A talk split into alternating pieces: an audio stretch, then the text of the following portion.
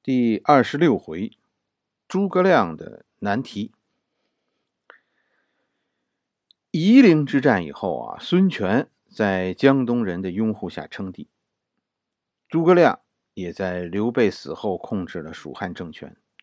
三国现在出现了新局面，曹丕、孙权、诸葛亮的时代正式开始了。诸葛亮最终成功了吗？没有。尽管他深受后来人的爱戴，我们在这儿先简单的说一下这个诸葛亮。诸葛亮比张昭小很多，诸葛亮是一百八十一年生人。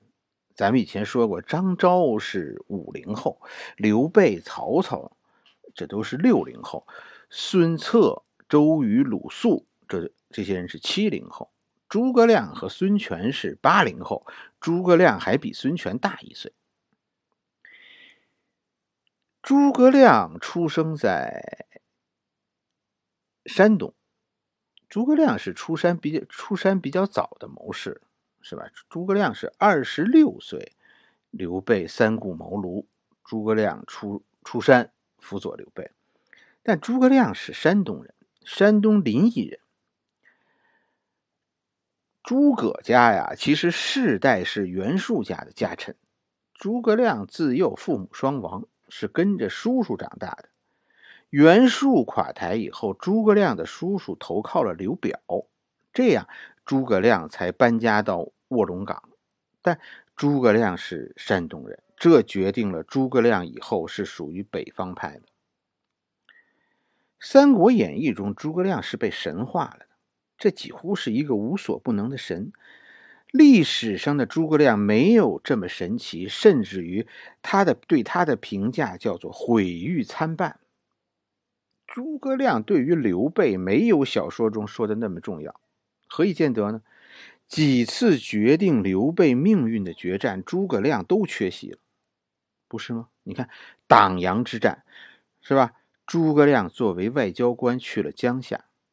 赤壁之战，诸葛亮还是作为使者在东吴；汉中之战，诸葛亮在成都留守；夷陵之战，诸葛亮还是没去。只有成都之战，诸葛亮参加了，但这是作为庞统的替补出场的。所以可见，诸葛亮不是刘备，不像小说中那样对刘备那么重要。诸葛亮掌权。是在刘备死后，能攻心，则反侧自消。自古之兵非好战，不审事即宽严皆物。后来治蜀要深思。这是清朝一个文学家叫赵藩，他给武侯祠写的对联。这是一个非常有意思的对联。要不怎么说中国文人难缠呢？这个对子就是一个典型的例子。这个对子能挂在武侯祠的正门前面，这肯定是被当时武侯祠的人看成是对诸葛亮的褒奖。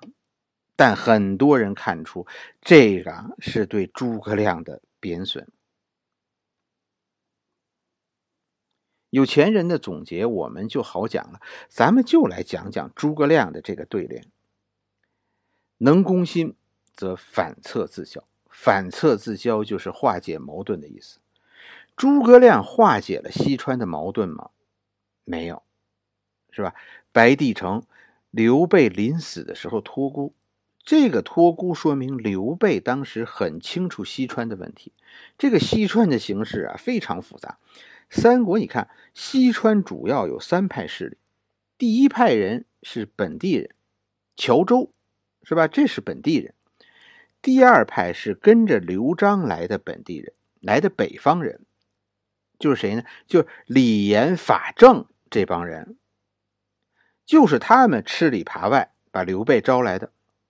第三波人就是刘备和跟着刘备来的诸葛亮这帮人，他们是北方帮。刘备是怎么托孤的呢？实际上，刘备啊，把刘禅托给了两个人。一个是诸葛亮，还有另一个人是李严。但你看《三国演义》，你记得李严这个人吗？没什么印象。因为仔细找还是有的。就是诸葛亮装病那一回，刘禅到家去看诸葛亮，诸葛亮让刘禅去找李严给孟达写一封信，是吧？李严这算是没露面，但提到了。第二次出现就是李严被罢官。《三国演义》关于李严是这么讲的：诸葛亮四出祁山的时候，李严啊假装假冒皇帝的旨意，那个招诸葛亮返回。而后呢，这个李严呢又在皇帝面前说诸葛亮啊是无故返回的，就挑拨李严，挑拨诸葛亮和刘禅的关系。结果呢，事情败露，李严被废为庶人。罢官了，你觉得这可信吗？反正我觉得，作为一个政治家，李岩那是西川的老牌政治家了。那这个说法，我觉得很荒唐。李岩撒了一个自己完全圆不上的谎言。作为政治家，他撒的这个谎，这是一个小孩子回家说我没没留作业这样的谎言，怎么可能是一个老谋深算的政治家的手段呢？所以。这里边必有原因。其实我们读这段历史的时候，可能忽略了一个人，谁呢？刘禅。这件事显然和刘禅有关。作为和诸葛亮一起托孤的李严，这些年啊，没少受诸葛亮的排挤。何以见得呢？你看《三国演义》，从打刘备死，你看西蜀的将领全是江北帮的老人，对吧？全是当初跟着刘备从北方来的这些人。没错，刘备现诸葛亮现在是只用这批人，其他两辈人全被放羊了。于是，当诸葛亮外外出的时候，这些人就鼓动刘禅：“咱们得变变，不能让丞相再这么一手遮天了。”刘禅是怎么想的呢？刘禅对诸葛亮是爱还是恨呢？估计是恨多于爱。凭什么这么说呢？你看，这个《三国演义》也说到，诸葛亮死后啊，这些北方派的势力想给诸葛亮建祠堂，但这个事情遭到了刘禅的反对，不可以。其实这就说明，刘禅在心里是很烦这个诸葛亮。曹操啊是怎么对汉献帝的？诸葛亮就是怎么对待刘禅的？可曹操就是坏人，诸葛亮就是好人，你说这怪不怪？历史到哪儿说理去？你要不信，你拿张纸，你把曹操的那些官职写下来，你再对照一下诸葛亮的官职，我跟你说，他们俩的官职是惊人的一致。所以很可能李严这帮人是趁着诸葛亮在外，在成都搞了一个夺权行动。这个行动得到了刘禅的支持，但诸葛亮很快就返回了。李严这边刚开始要夺权，就被诸葛亮镇压了。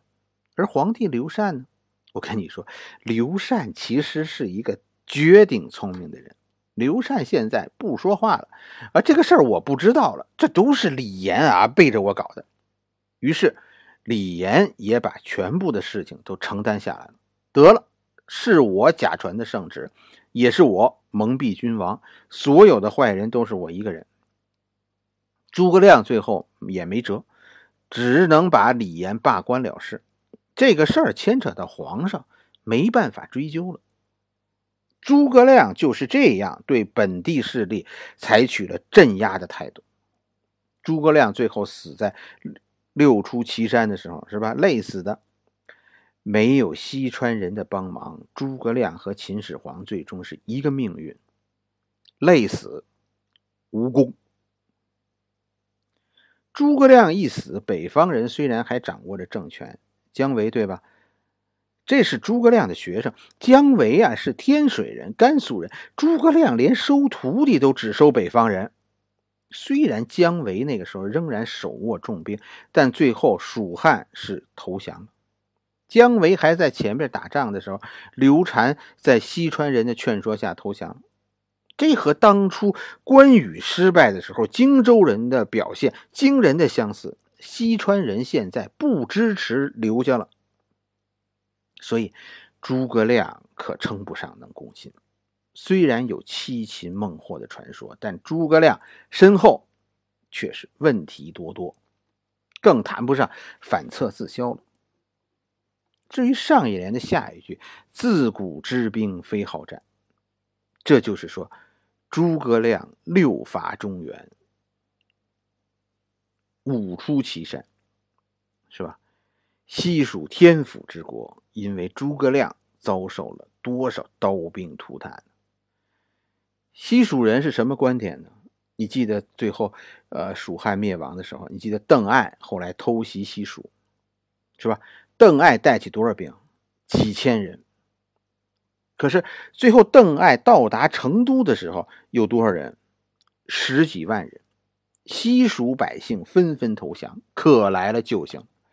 西蜀人是把邓艾当救星的，不审时度势，则宽严皆无。这是说放纵和严苛都有个章法，有个度。这一切都要根据实际情况。什么意思？不审视则宽严皆度。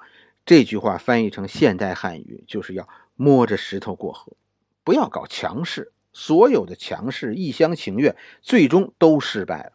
诸葛亮，你你能比诸葛亮能耐还大吗？所以后来治蜀要深思。